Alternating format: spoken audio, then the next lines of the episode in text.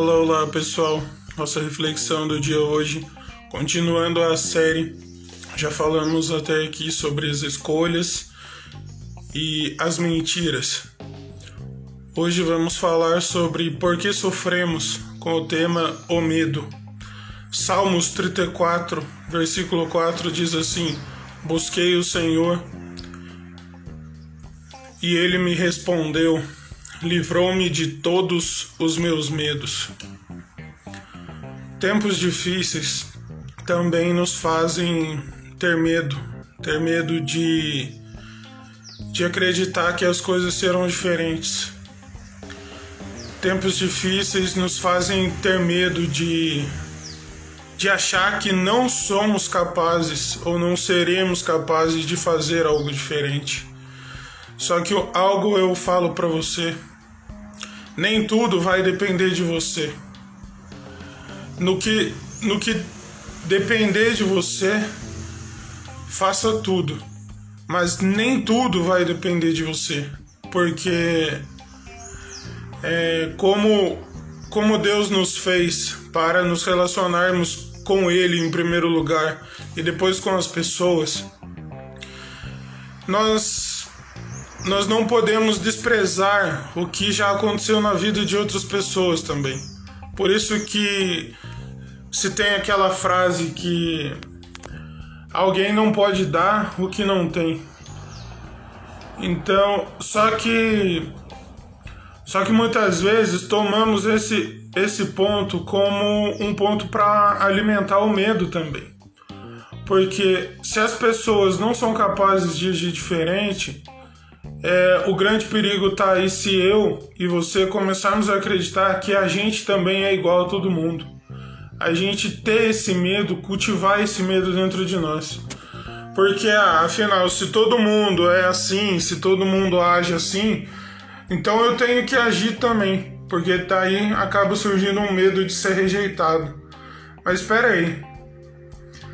É, Jesus, em alguma vez, ele ele ficou pensando que ele devia agir assim ou assado porque os religiosos tinham que aceitá-lo? Muito pelo contrário.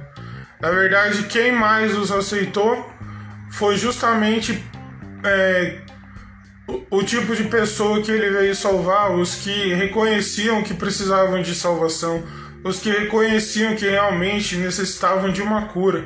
Só que os religiosos daquela época, eles aos olhos dele, eles não se viam que eles precisavam de, de um Messias, de um Salvador do jeito que ele veio.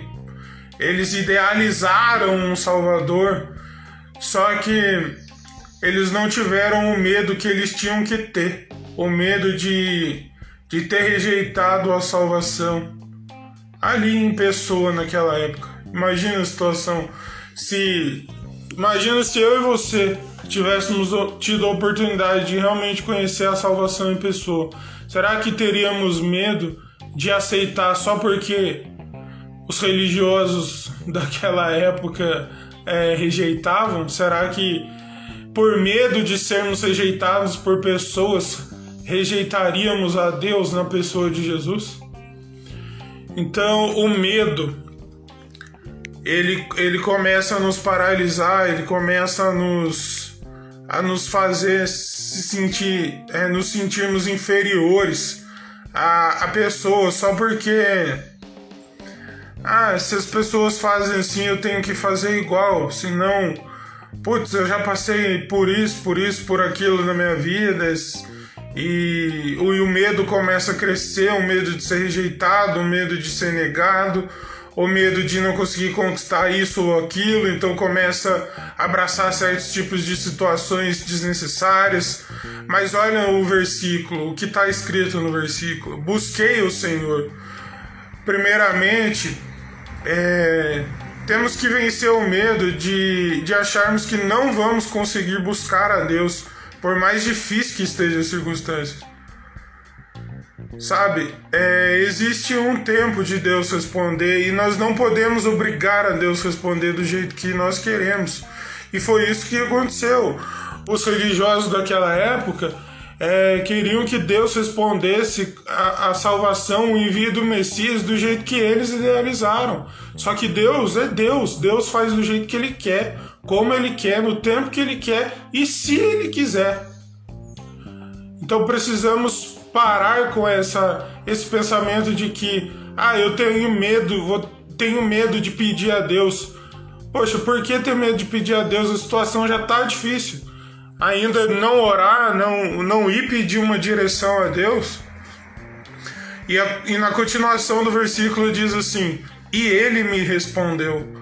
Ou seja, à medida que eu o busco, à medida que eu o reconheço na minha vida, e reconheço que sem ele eu, eu posso fazer nada, nada, sou nada. Se, se Deus não me ajudar, eu posso fazer nada e continuar fazendo nada. Só que muitas vezes o, o medo nos faz ir para um caminho que resultados começam a aparecer porque nós vemos todo mundo fazendo algo e, e, a gente tem medo de tomar uma direção contrária e os resultados começam a vir e a gente começa a idolatrar nossos esforços e não a resposta vindo de Deus, sabe? E na continuidade, ele me respondeu e livrou-me livrou-me de todos os meus medos. O versículo fala alguns, o versículo fala a maioria, não. O versículo fala todos os meus medos. Quais os seus medos hoje? Você tem medo de ser rejeitado por pessoas? Você tem medo de, de que é, esse tipo, essa necessidade financeira hoje dure um pouco mais? Você tem medo de que de ficar sozinho na vida? Enfim, Jesus ia ficar sozinho para falar com Deus. É, Jesus disse também: Buscai primeiramente o reino de Deus e as demais coisas serão acrescentadas. Só que nós precisamos ter a sabedoria de como vamos usar o medo. Se vamos usar porque. Se vamos usar no sentido como combustível para realmente conquistar algo positivo, para realmente é, ir a Deus, usar esse medo para ir até Deus. Porque, poxa, o, o, o, o medo maior que a gente devia ter de ficar longe de Deus, muitas vezes a gente não tem. Sabe? De, de ficar separado de Deus, já que Jesus já se entregou e já cuidou desse, desse ponto, da gente não ter mais esse medo de ficar afastado de Deus Muitas vezes a, as coisas vão acontecendo na vida, a gente vai vivendo um dia após o outro e, e vai separando e vai separando de Deus e a gente não deixa esse medo, entre aspas, positivo, tomar conta do nosso coração de falar, puxa, nossa, eu tô, eu tô me afastando de Deus, eu tô com medo disso, de me afastar de Deus. Mas que hoje eu e você possamos sentir esse temor, na verdade, não medo, esse respeito de não nos afastarmos de Deus. E que se precisarmos nos afastar de pessoas, que assim seja, mas não se afaste de Deus por, por medo de rejeição, por medo de, de situações não mudarem e, e você perder é, o livramento, a salvação de Deus na sua vida, tá bom? Deus abençoe a sua vida. Fica ligado aí que a série do Porquê Sofremos ainda não acabou.